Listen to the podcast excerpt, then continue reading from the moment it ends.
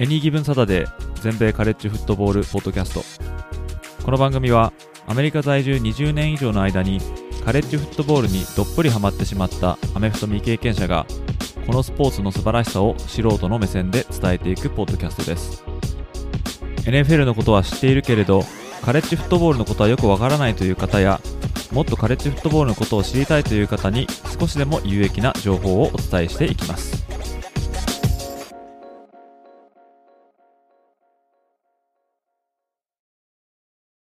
皆様ご機嫌いかがでしょうか？こちらは全米カレッジフットボールファンサイトを運営しておりますエニーギブンサタデーです。今回のエピソードにはアメフト系の YouTube チャンネルレッツハドルを運営しておられますヒデボーさんにゲストとしてお越しいただきました。YouTuber としてだけではなく実際に現地で観戦会を開いたりまたオフ会を開いたりと精力的にアメフトの楽しさを他のファンと共有する活動をされているお方です。また、ツイッター上でも精力的にアメフト界隈の方々とエンゲージされており、私がツイッターを本格的にやり始めてから気になっていた方で、そんなヒデボーさんに、ポッドキャストのゲスト出演を打診しましたら、快く引き受けていただき、今回収録が実現いたしました。話し出したら止まらなくなってしまい、編集しても1時間以内に収めることができませんでしたので、今回は前編と後半に分けてお届けいたします。前編となる今回は、ヒデボーさんのアメフトファン歴、YouTube チャンネル、レッツハドルの活動を主にお話ししていただきました。ちなみに収録時に、えー、私が少々鼻風邪をひいておりまして、それを押しての収録となったため、多少私の声が鼻声となっており、ひょっとしたらお聞き苦しいことになっているかもしれません。あらかじめお詫び申し上げます。ということで、今回のエピソードもお時間がある方は、ぜひご視聴ください。ということで、今回のエピソードはゲスト会となります。今回おいでいただいたのは、アメフト系の YouTube チャンネル、レッツハドルを運営しておられます、ヒデボーさんです。よろしくお願いします。こんにちは、ヒデボーです。よろしくお願いします。今回はおいでいただきありがとうございます。いや、こちらこそです。もういつも、あの、聞いている側なのであ。ありがとうございます。出演させてもらえるいえいえいえ、とんでもないです。本当にありがとうございます。まあ自分がツイッターでですね、まあ、他の人をフォローし始めたっていうのがですね、ちょっと1年ぐらい前。それまでは自分が発信ばっかりしていて、で、誰かをフォローするっていうのはしてなくてですね。で、それをちょっとこう、心を入れ替えてというか、考えを改めて、あ、ちょっとフォローしだそうって思ったのが、ちょ,、まあ、ちょうど1年ぐらい前だったんですけど、でもその時にまずじゃあ誰をフォローしようかなっていうのを、まあ、考えていてですね。で、その時にじゃあまずはアメフト系のクリエイターの方をフォローしようってで思ったんですね。で、その中で、あのまあ、アメフト YouTuber とかの方を調べていて、で、そこであの、レッツハドルのチャンネルを発見させていただきまして、でそれで勝手にフォローさせていただいてます。あ、嬉しい。ね、まあでも当時からもうそういう数はそんな多くなかったと思うんですけどね、アメフト系の、うんうんうん、まあ、動画のクリエイターとか、まあ、YouTuber とか、ね、はいはいはい、そうでしたね、その時はね。そうでそこでちょっとやられてて、で、またあの、ツイッターの界隈でもね、よく名前を拝見させていただいてますけど、ありがとうございます。もう本当その頃からもう大変気になっていた存在というか。嬉しい。えー、でその秀坊さんに今回ゲストに来ていただいて本当に大変光栄でございます。こちらこそです。はい、もうぜひですね今回アメフトの話をどんどんお聞きしていきたいと思いますので今日はよろしくお願いします。お願いします。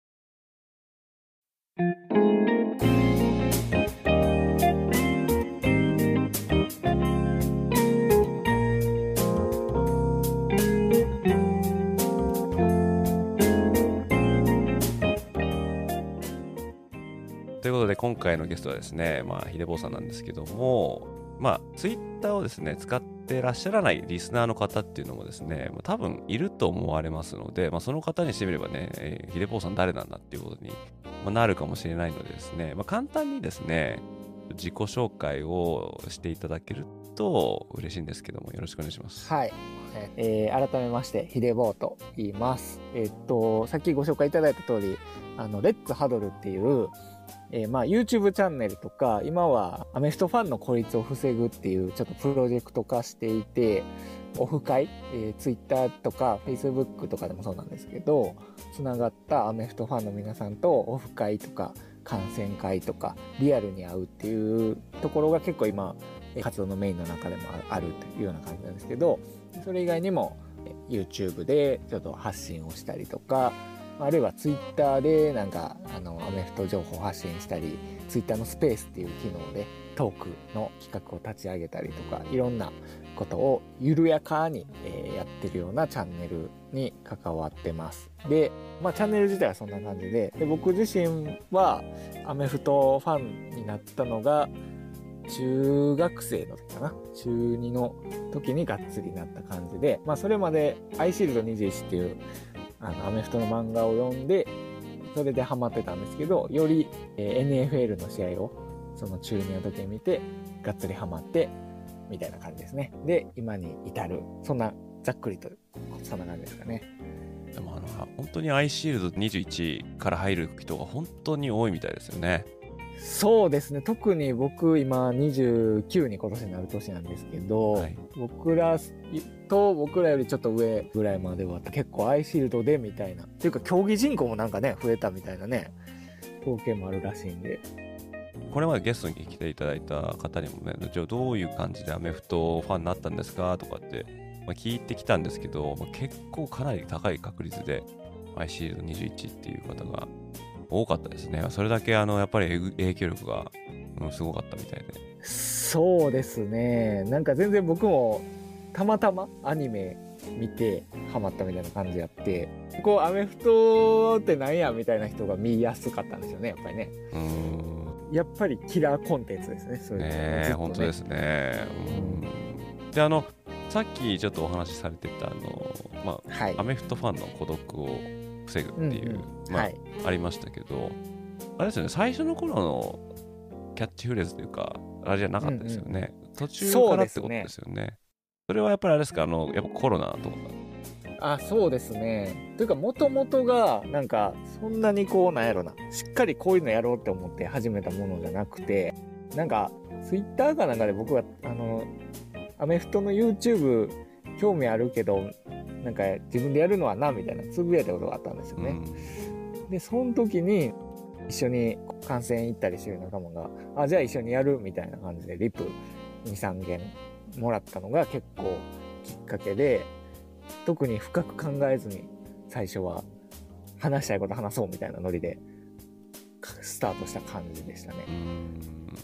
でこれあの YouTube を始めたのはどれぐらい前なんですかね？えー、っとねあそれこそコロナに入る直前にスタートしたんで。直前なんですね。はい。2020年でしたね。でその当時ってアメフト YouTuber ほんまに同時期に開始した人が多い。アメフトピックスさんがちょっとその前ぐらいかな。っておっしゃってましたね。あの方は確か2019年って言ってたと思うんですけどね、はい、そうですよね、うん、でなんかあこんな人も出てきてみたいなでなんか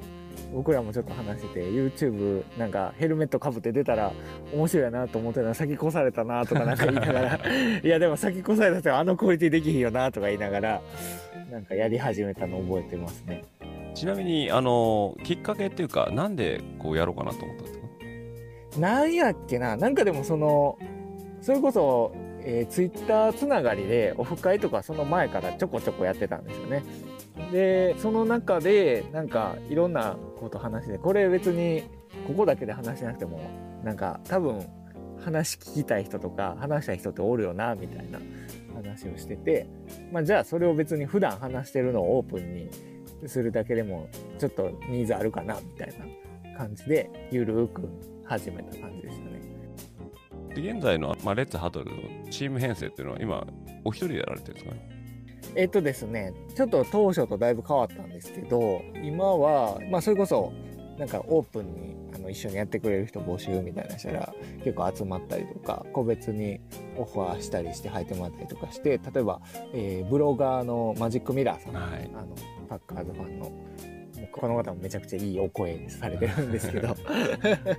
とかそれからツイッターでつながってあの発信もされてる元コーチ D さんとか、はい、はい、であの、まあ、そういうような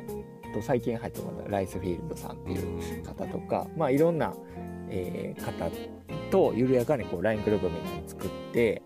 なんかつどつどやりたいことをなんかポンって出して集まれる人でやりましょうみたいなこととかそんな感じでゆるくやってます、ね、なるほどなるほど。別にがっちりチーム編成でこう組んでやってる例えばカメラマンがいて編集がいてとかそういうわけではないっていうことですね。そうですね。ざっくりとなんかみんなの得意なこととかは把握してたりするんでそれで一緒にやろうかみたいなのはあるんですけどん。なんかあんまりガチガチにはしてないって感じですね。なるほどでもじゃあ2年は経ってるわけですよねじゃあね。そうですね、ね、うん、考えてみたらもうすぐ3年ぐらい、うん、はい、でもその配信の頻度っていうのも結構緩やかに、はい、もうネタができたら出そうかみたいなそういう感じなわけですね、うん、そうですね。でなんか最近もはや YouTuber と名乗れないぐらい YouTuber 上げてないんですけど。なんかそもそもあのー動画編集自体は僕は別にそんなに得意じゃなくて、なんか、こう話すのとかは結構好きなので、やっぱり皆さんもお仕事とかもしながらなんで、そうそう、あと関東メンバーも結構いらっしゃるんですよ。その、さっき言ってたマジックさんとかは関東の方やったりとか、他にもミッチーさんとか何人かいらっしゃるんですけど、まあだからその辺のこともあって、東西で分かれるってなると、やっぱりちょっとその辺調整しにくいところもあって、なので最近メインは結構だからオフ会、観戦会が、まあ、僕個人としては結構得意な分野なので、人と集まってなんかするみたいな、場を作るみたいな。それがちょっと今主流になりつつ、で、他のメンバーの方もでも活躍の場があったらいいなって思ってたら、あの、月曜からアメフトのパニーさんっていう方と、はい、結構あのレッツハドルメンバーも一緒にお食事行ったりとかする機会があってで向こうの関東での配信とかをちょっと関東メンバーでサポートしたりとかなんかいろんな広がり緩やかなつながりがそれぞれのなんかやりたいこととかやってみようにつながってるのかなと思いますね。もうちょうど今あの感染会の話が出たんでちょっとその話聞いてみたいなと思うんですけどもともと結構現場に観戦に行かれてたんですか？あ、そうですね。僕、それこそ中学生でハマった時も、一人でなんか試合見に行ったりとか、結構してたんですよね。え、中学校の時から？はい。おお、すごい入れ込みですねそうなんですよ。なんか高校生まで無料やったかな、X リーグが当時。はい。やからいいなと思って、いい趣味やと思って行ったりとかしてて、行ったらでもなんかね、喋りたくなりますよね、アメフトって。なんかブツブツブツブツ一人で言いながら 見たりしてたんですけど、なんかでも、何やったかな、ある時に、まあそれはもう多分大学卒業してからとかやったんですけど、これって別にツイッター当時なんかありがたいことにツイッターのフォロワーもたくさんいたんで、その時から。なんかそういう人たちに呼びかけたら、もしかしたら同じように、一人で見てるけど誰かと見たいなって人いるんじゃないかな、みたいなことを、なんとなく思って、ツイートしてみたら、もうその時に3、4人集まったんですよね、初回で。で、なんか一緒にそれで見て喋ったりするの楽しいってなったんで、あ、じゃあこれはちょっと緩く続けていこうみたいな感じで、自分が行く試合の時は、あの、ちょっと募集かけれる時は募集かけてやるみたいな感じで始まったのが2017年とかでしたね。そうなんですね。じゃあ結構前からやってたんですね、じゃあね。そうですね、なんだかんだ。はい。でそのやっぱりあの自分もあ私もみたいな人が結構いたってことですねねそうですねやっぱりなんかアメフトファン孤立しちゃいがちよなみたいなことをちょっとねなかなか周りに反省る人いないんでうんうん、なんかちょっとでも繋がれたらな、みたいな感じでやった感じですね。ねで私もそのツイッターでいろいろフォローさせていただいてから、まあ、よく、あのー、まあ、告知されてるじゃないですか。はいはい。試合に行きますんで一緒に見ましょうみたいなのがあって、うん、結構いろんなところに足を運ばれてるから、はい、すごいなと思ってて実際行ってみると結構人集まるものなんですか？そうですね。なんか、まあ試合にもよるんですけど、多い時で観戦会でも8人とか、はい、あのそれこそライスボールとかジャパン US ドリームボールとかは8人ぐらい集まったりしかもなんかその会場にいるってことが分かったらあの別の人と見るけどちょっと喋りに行くねみたいな感じであの来てくれはったりとかなんかそういうこうスタジアムに行けば誰かと会えるみたいな。それは素晴らしいですねいやもう本当に理想夢でしたよね。なんかそれがちょっと今最近叶いつつあるのは嬉しいですね。そうですよね。でまた特にあのコロナがようやく収まってきて、まあ、多分今年からなんでしょうけどでマスクもだいぶ規制も緩くなってで人も入れるようになってなったらさらに人が増えることでしょうねきっとね。そうですね、まあ、やっぱりちょっとコロナ禍でねあの大々的なオフ会とかしばらくできなかったのもあったんですけど、まあ、この感染の緩み方見ながらちょこちょこやっていってなんかこの1年ぐらいですごいよりつながりができたんでなんかそういう意味ではこれからしかももう最近嬉しいのは僕がいなくてもなんかあのつながった方同士で集まったりとかスタジアムでも写真撮影とかされたりとかあのしてたんでなんかそういうのができてるって嬉しいなと思いますいいですね。そういう目が拡散してるみたいなのはいいですね。はい、えー、でまたあの観戦会その現地に行かなくても、はい、ツイッター界隈で有名なの聖地カタツムリさんで。カタツムリですね、ね、集まってやられてますもんね。そうですね。あれはあれ秀夫さん結構最初の方じゃないんですか？あそこで完成会やるっていうのは。そうですね。カタツムリはですね店長と知り合ったっていうのが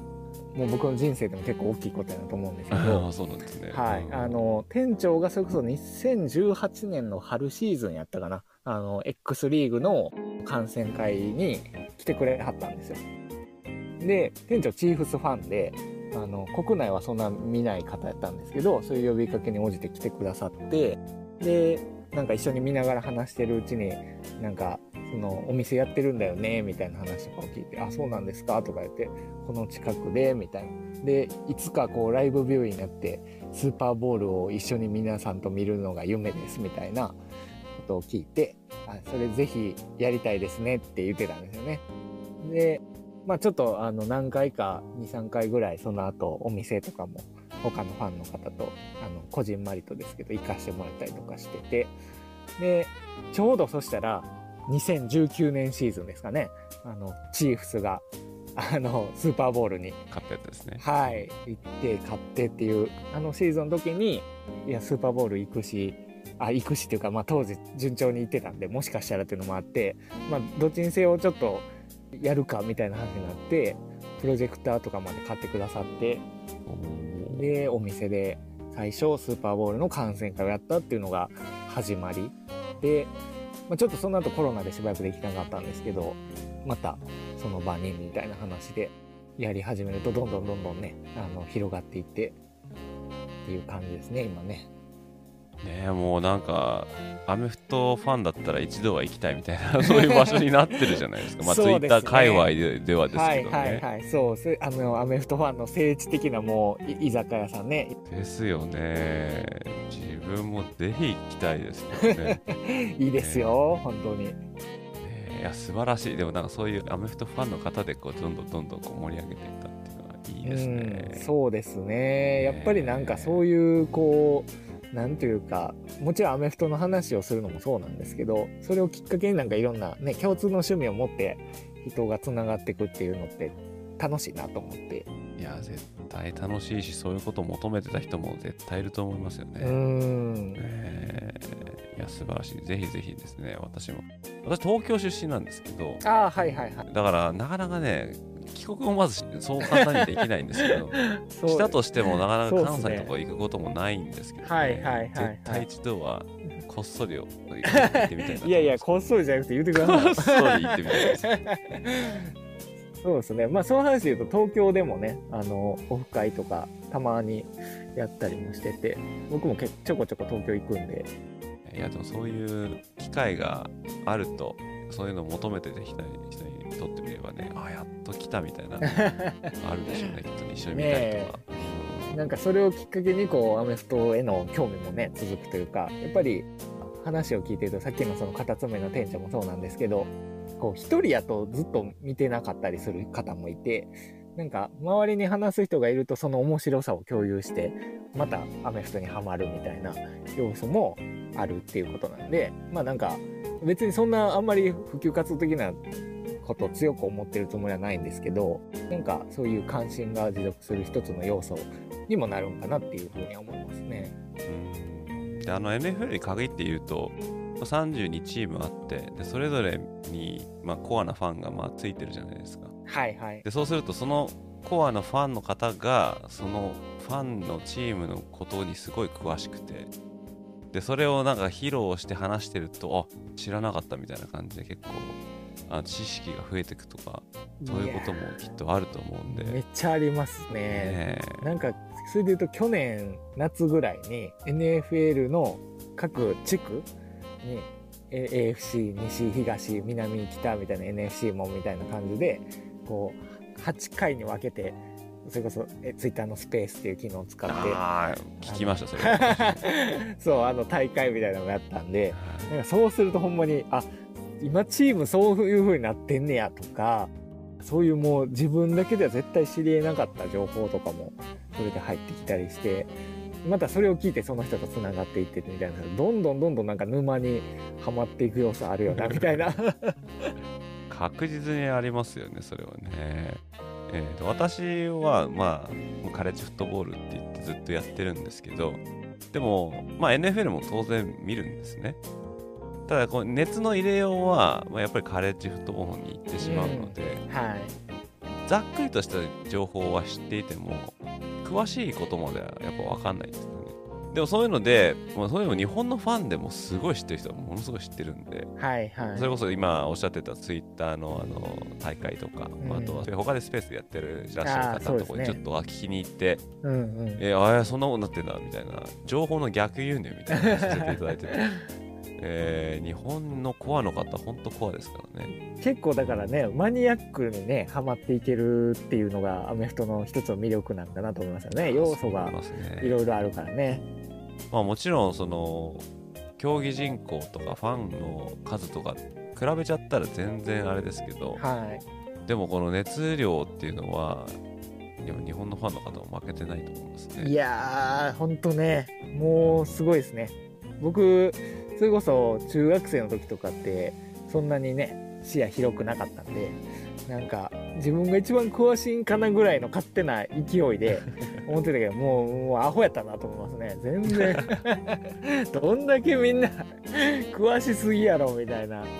みんな好きな人がいっぱいいるってことですよね。ねえ。え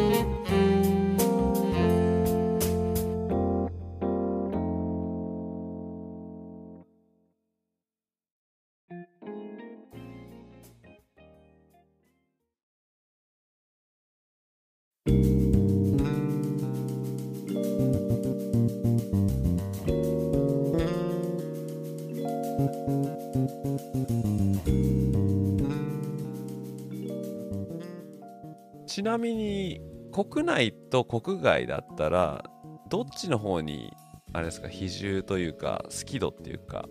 置かれてます？そうですね。うんなんか普通に僕好き度で言うとそんなに差はないんですけど、うん、なんか頻度的にどうしても僕結構現場に見に行く派なんで結構国内に行ってるし詳しいっていうのはあるんかなと思っていてで特に X リーグ社会人のアメフトについては割と多分詳しい方なのかなとは思いますね。そうちょうどあの X2 と X3 の入れ替え戦がありましたよね。ありましたね。ヒデボさん解説されてましたよ、ね、ありがとうございます。そうですね。あの道楽屋リチャさんにお呼ばれして。そうあれ私見ててでそうもうねこうやって SNS でつながる前は、本当に国内のアメフトのことは全然知らないかったし、はいはい。まあ、ちょっと申し訳ないんですけど興味もなかったんですね。うんうんうん、ででもそうやっていろいろ知っていくうちに、まあ、例えば X リーグには X1、X2 X3 とかエリアとかい。ろいろあるっていうふうに聞いたりとか大学もビッグ8とかトップ8とかあるとかまあ、一部にはあるとか、なんかさらっとですけど、ちょっとこう分かるようになってきてそうすると、面白いもんであの、なんか調べると YouTube とか Facebook とか Twitter ってこう結構押してくるじゃないですか。そうですよね。今の時代ね、ね、勝手にあ自分が調べたからみたいな感じで、はい、それでなんか X リーグの動画とかがちょっとこう流れてくるようになってそれを見てるとかでその中でちょうどライブでやられてたのを見たんですよね、見てみようと思って見て、はい、はい。面白かったんですよね。うん。あそれは嬉しいですよね。何よりね。多分ですけど、うんうん、自分も経験者じゃないんですね。ああはいはいはいはい。まあ好きだから見てるっていう感じで。だその戦略とかっていうのもものすごい詳しいことまでは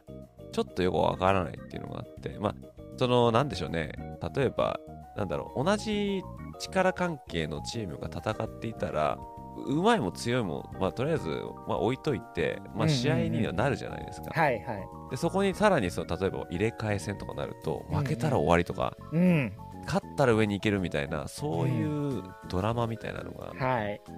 でそういうのでちょっと入れ込めるって見て見てたんですよずっと。はいはいはい、自分はそのうまい下手とかじゃなくてそういう、うん、なんていうんですかね勝負事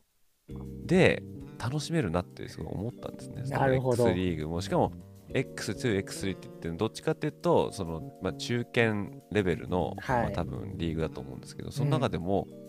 すごい面白いなと思って見えてそこにねあの秀坊さんがいて解説されてたんで、はい、おお解説もされるんだと思って聞いてたんですけどね。まあ僕はもう解説というかもうねなんかつぶやきのように 喋ってたんですけど。なんかでもあそうですね。あの試合とかもそうでしたけどこう結局こう今おっしゃったようなこう実力が拮抗ある程度するとねもうその面白さみたいなのもあるしあとなんかずっと X2 今シーズン見てたんでなんか結構背景とかも見えててエクスリームですね。で、その辺のこうストーリーというか、まあなんか、しかも社会人でそれを皆さんやってはるっていうこと自体がなんか僕ドラマやなと思うんですけど、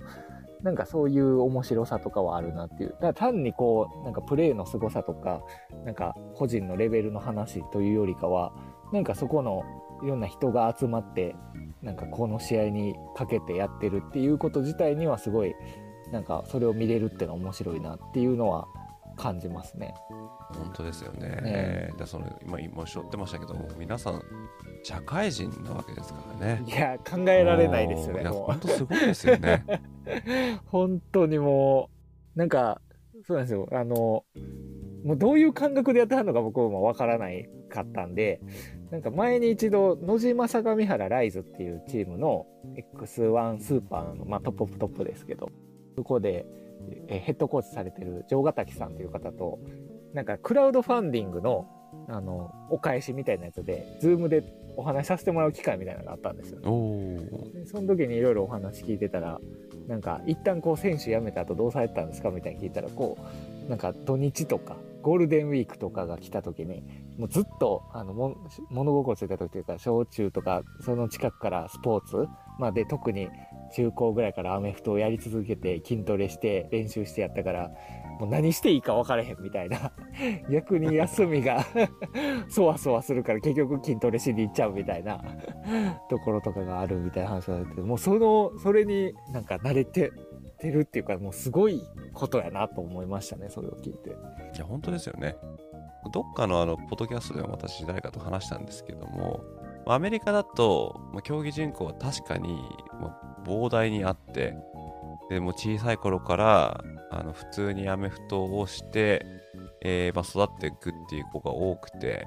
で、まあ、もちろんカレッジで NFL って行くにつれてそういう人口っていうのはまあ減っていくんですけどやっぱりでも高校まで行っ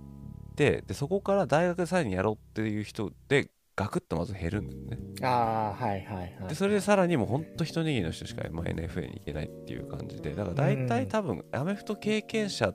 は、高校まで行ったら、そのほとんどの人がもうアメフトをやめるんですよね。ああ、なるほどですね。ええでそれでまあ大学に行って、まあ、うんあとはもうファンになるとかはいはいいうふうに移っていくと思うんですよだから現役を大学よりさらに超えてプロ以外でやってる人ってなかなかいないんですよね。はいはいはい。えー、でだそれ考えると日本の、まあ、もちろんプロリーグがないからっていうのもあるのかもしれないんですけども、うん、社会人としてアマチュアとして土日を返上して、うん、もう長年ずっとアメフトをやっているお金も別にもらえるわけでもなくやっているっていう、うんうん、この状況がすごいなと思って、いや すごいですね。確かに今の聞くと余計に思いますね、えー、そうなんですよ。だからやっぱりあの やってる人は少ないけど、でもやってる人の中の熱量っていうのがものすごいっていう、はいはい、そうですね。かなっていうのがねすごいあのこっちの現状みたいなのをちょっと知ってると、うんうんうん、特にそう日本のアメフトの状況はそういうふうに映るんでなるほどね。本当にすごいなーって思って見てますね。そうですね。やっぱりなんか X リーグの醍醐味やなと思いますね。なんかそういうところを応援できるっていうのは。だってあのどっかのあのチームで、はい50歳とか60歳のランニングバックがいるとか、はいはいはい。ね、ねなんかつぶやきで聞いて、うん、ええー、みたいな。なしかもね、それが別になんか普通にいたりするんですよね。えー、いろんなチームにね。そうなんですよね。それチームのなんかあの集合写真とか見るとなんか20人もいないみたいな。感じで。はいはいはいこれでどうやって試合してんだろうって思う。そうなんですよね。でもそれでもやりたいというね。そうなんですよ。すごい多いっていうのが、うん、やっぱり好きな人は好き。なんかそそれで言うと X3 の試合とか僕今年も見に行ったんですけど、はい、なんか正直そんな観客もねほんまにその試合は僕入れて10人ぐらいしかいなかったんですよ、うん、でそんな中でもあるんですけど、結構声出して、みんなでね、気合入れてやってはって、で、まあ、やっぱりその、今言ったように選手が少ないっていう状況もあるし、ほぼ両面で出てみたいな、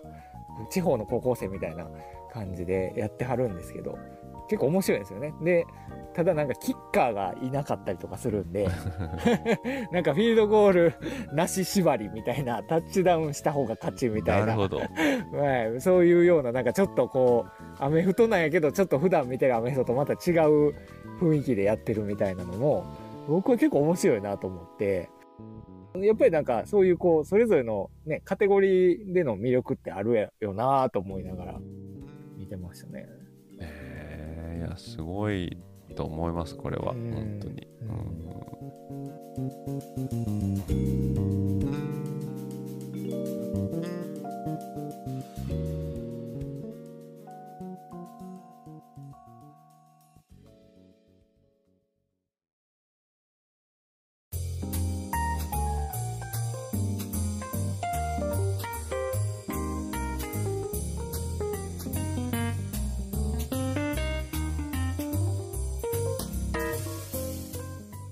あの YouTube のお話これちょっと聞きたかったなっていうのがまああるんですけど、はいはい、このまあさっきもちょっとお話出てきたのマジックミラーさん。あ、はいはい、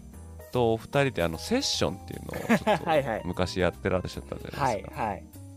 あれ2本ぐらいありましたよねね。そうですねはい、えー、でその後も確かお話ししてる動画あったと思うんですけど、はい、はい。はい、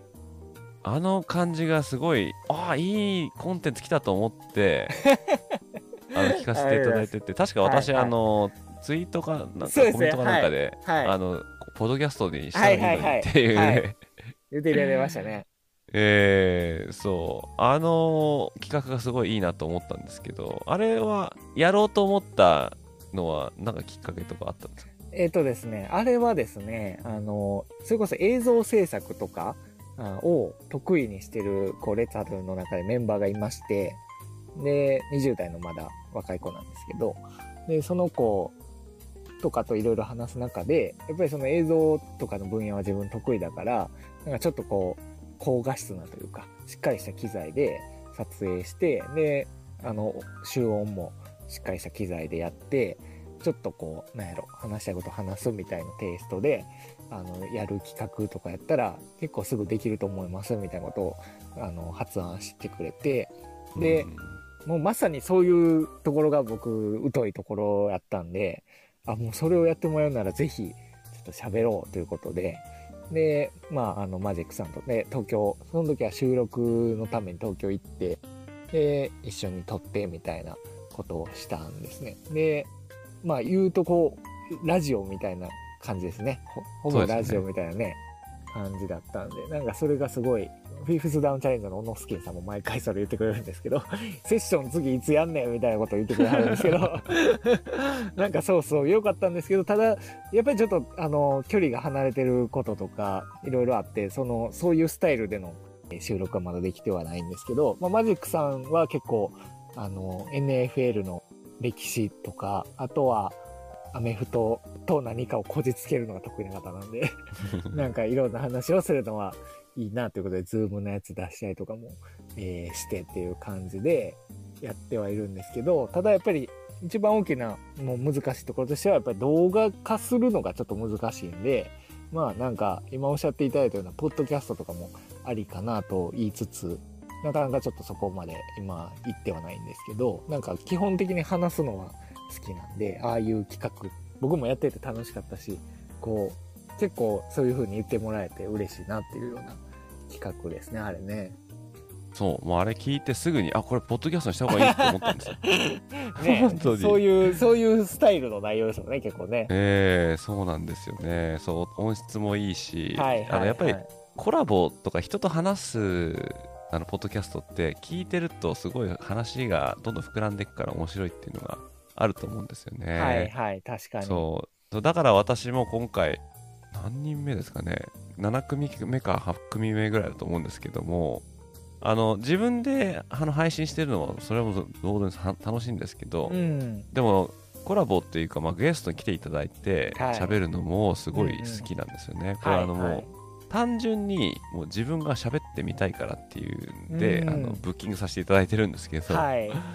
そうだみんなそれぞれ違うバックグラウンドを持っている人とお話できるっていうのはすごい面白くて、で多分それを面白いと思っていただけるリスナーの方も結構いると思うんで、うん、そう。であのポッドキャストはね今現在アクティブでやられてる方っていうのはもう日本語のアメフトでですけどっていうのはもう本当に数えるしか、まあ、いないと思うんですよね。私のとことアメフト沼さんのところとあとはアメフトフリークさんのとこですかね、コンスタントにやってらっしゃるのはっていう感じだと思うんででこれいつも言うんですけど、はい、もっと増えないかなって、ポッドキャスター増えないかなって思うんですね。確かにね、いいですよね、ポッドキャストって。こう聞きながらね、ながらでなんかしながら聞けるっていうのはね。そう思うんですよね。もちろん YouTube の面白さっていうのは絶対あると思いますし、はいはい、でまたポッドキャストでできない YouTube のことって、まあ、大きいのところで言うと画像とか動画ですけどね、やっぱりそのそういうのを見せないと説明できないっていうコンテンツあると思うん。ですけど、はいはい、でもお話だけでも全然いけるコンテンツってあると思うんで、うん、私はまあ、ポッドキャスターとしてはですね、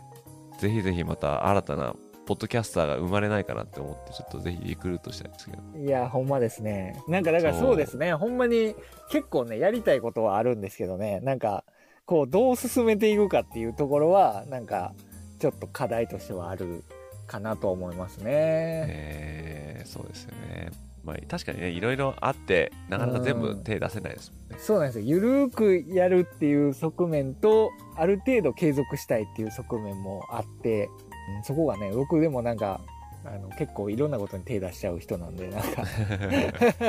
なんか一個のことでずっと集中し続けられないというところがちょっとあって、なんかそこがもうちょっとうまく回ればいいなとはちょっと思ってるところでありますね。えー、そうですね。うん、まあやっぱりあの何でも継続っていうのねやっぱね重要だと思ういやそう本当尊敬してます、えー、そういう意味でも皆さんの発信を。まあちょっと私の場合は病的なところもありますけどねちょっとね。追い込まれてるって勝手に追い込んでるみたいな感じでもねそれありますよ。僕もなんか一時期2021シーズンやったかな？なんかはめちゃくちゃやってたんですよ。なんか YouTube も週に2本上げるみたいな感じでやってた時は結構なんか、あ、取らないとみたいなことに追い込まれだして、えー、なんかだんだん義務感に変わりすぎて、ちょっと楽しくやろうっていう側面に変わったみたいなことあったんですけど。それ重要ですよね。自分もあの、そうですね、いろいろ試したんですよね。はい、はい、週1、週2ああ。週3ってのはなかったかな。でも週1、週2って言って毎日1回やった時もあって、はい、1ヶ月だけとか、やってはりましたねそれ。何がいいのかなと思って、まあ、結局今週1ぐらいで落ち着いてるんですけどね、うんうんうん、うんやっぱり脅迫観念に駆られちゃうと楽しくなくなっちゃうそうですね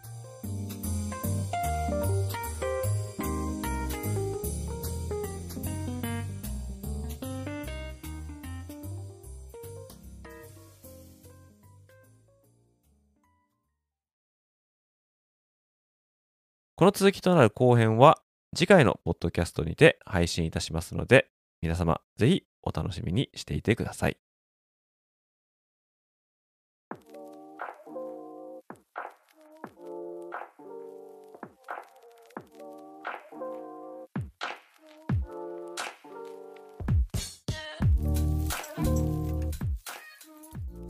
さて、ここでは質問箱に寄せられた質問をご紹介したいと思います。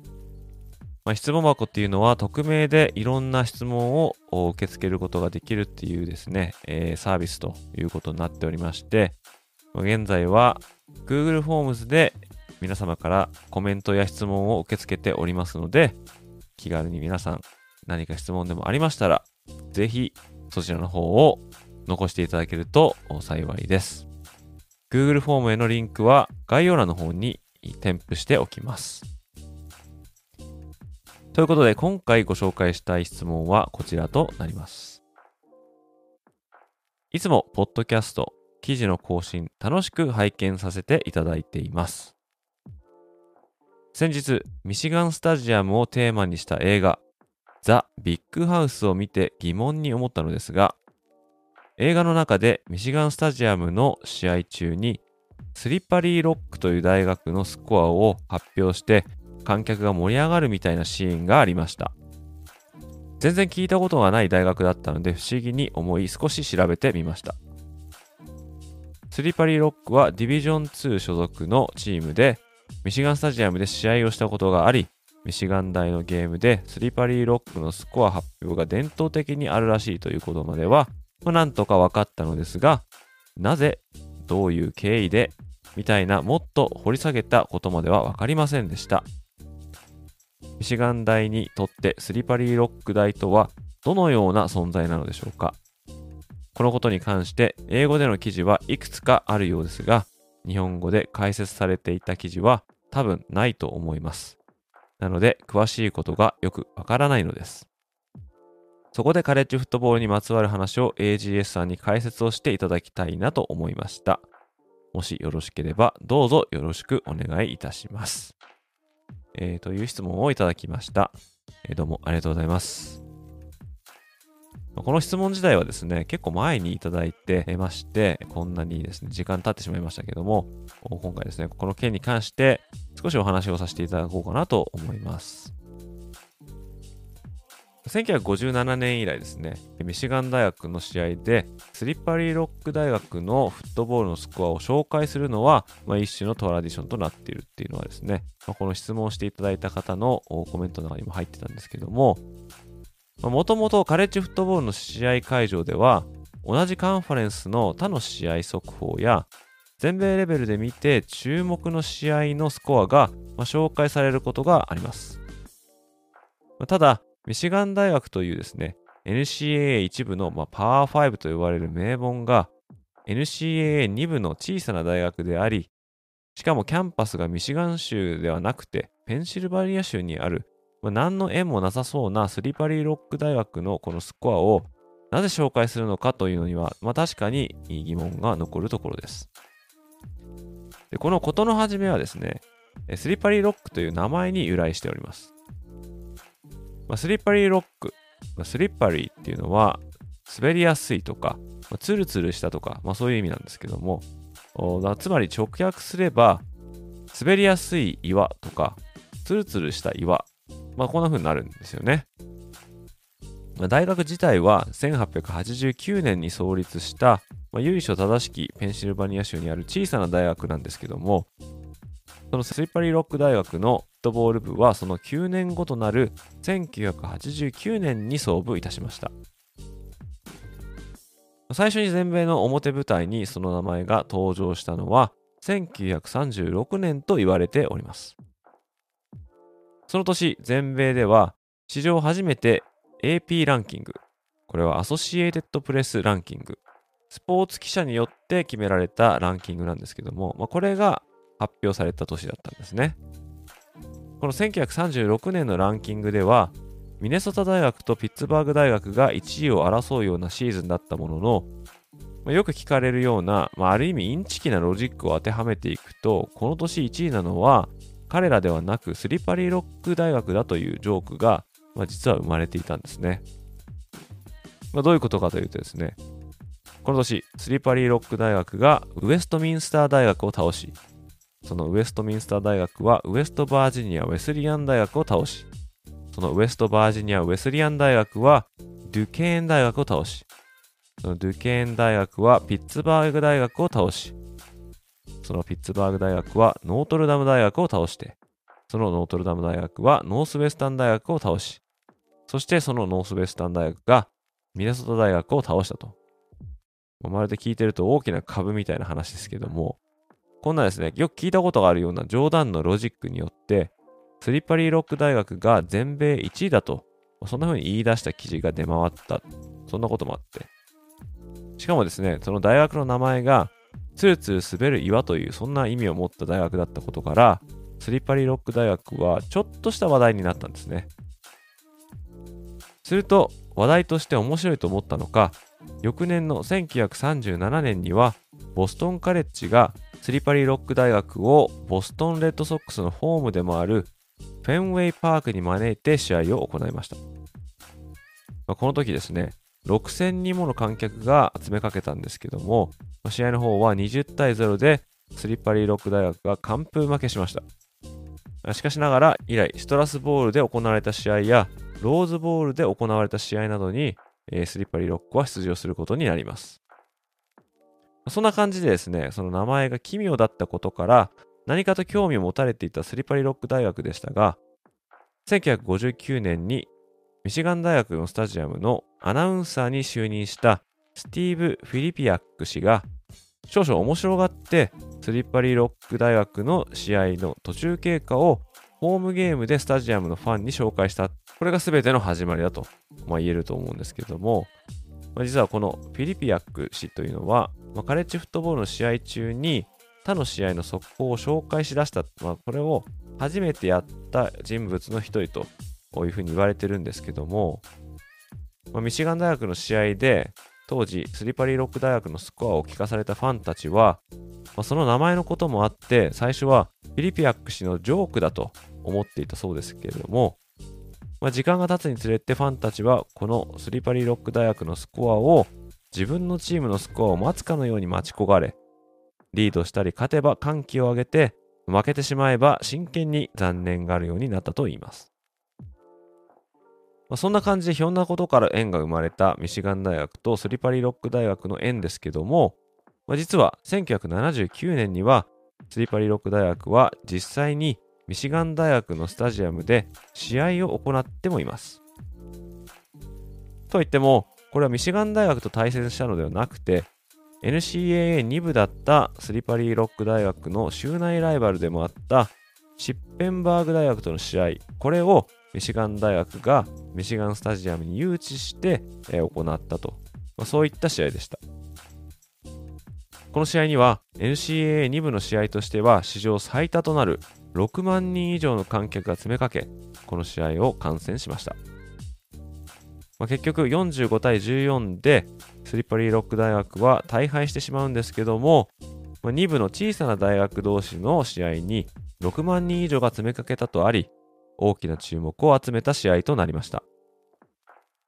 以降、1981年と2014年にも同じようにスリパリーロック大学はミシガンスタジアムに帰ってきて試合を行っておりますけれども、スリパリーロック大学がやってくるたびにミシガン大学は、まあ、彼らをまるで自分たちの弟分のように愛してきたと、まあ、そんなトラディションがあるんですね。これがミシガン大学の試合でスリパリロック大学のスコアが紹介されるようになった理由となります。このトラディションは現在も続いており、おそらく今後永遠になくならない素敵な伝統行事となっていくに違いありません。ということで、今回の質問に対する答えは以上となりますけども、まあ、引き続き皆様からの質問やコメントなどをどしどし受けたまっておりますので、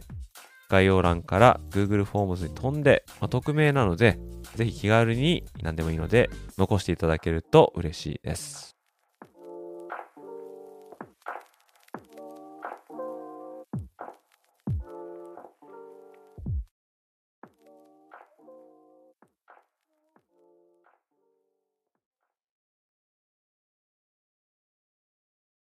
さて、ここからはエンディングとなりますが、その前に前回のポッドキャストで出題したクイズの答え合わせをしたいと思います。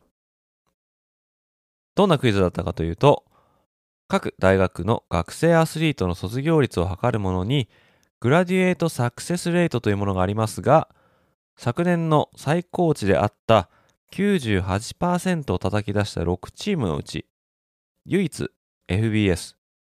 フットボール、ボールサブディビジョン、こちらに所属する大学は一体どこだったでしょうか？というものでした。そしてその答えは ACC、アトランティックコーストカンファレンスに所属して、ノースカロライナ州にキャンパスを構えるデューク大学でした。学力的には IB リーグにも匹敵すると言われる名門で、男子バスケットボール部はマイク・シャシェフスキー監督の下で栄華を築いてきましたが、アメフト部は苦戦中といえば、まあ苦戦中、まあ、そういったチームとなります。とはいえ、数年前には、ニューヨークジャイアンツに1巡目でドラフトされた QB ダニエル・ジョーンズが所属していたチームとしても知られているチームです。でこのデューク大学ですけども、実はカレッジフットボールの歴史を振り返る中で、大変珍しい史実に絡んでいる大学でもあります。というのは、1942年に行われたローズボールには、このデューク大学と当時パシフィックコーストカンファレンス、現在のパック12カンファレンス所属であったオレゴン州立大学との試合がカリフォルニア州のパサデナ市にあるローズボールスタジアムではなくこのデューク大のデュークスタジアム、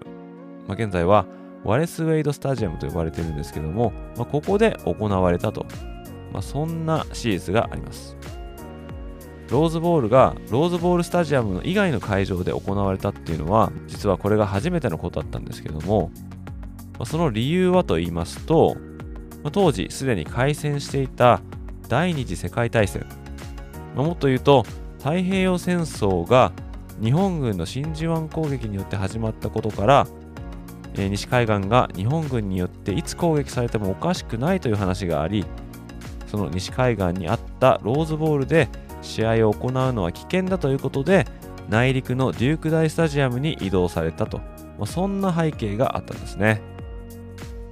9万人以上近い観客収容数を誇るローズボールスタジアムでしたがデュークスタジアムは5万6千人ということで、当時は超満員で大盛況のうちにオレゴン州立大学が20対16で見事勝利した、まあ、そんな試合がありましたということで、ここで突然ですがクイズです。今紹介した通り、1942年のローズボールは、その当時初めてローズボールスタジアム以外の会場で行われたローズボールとなりましたが、2023年現在までローズボールが同じようにローズボールスタジアム以外で行われたという事例がもう一つあります。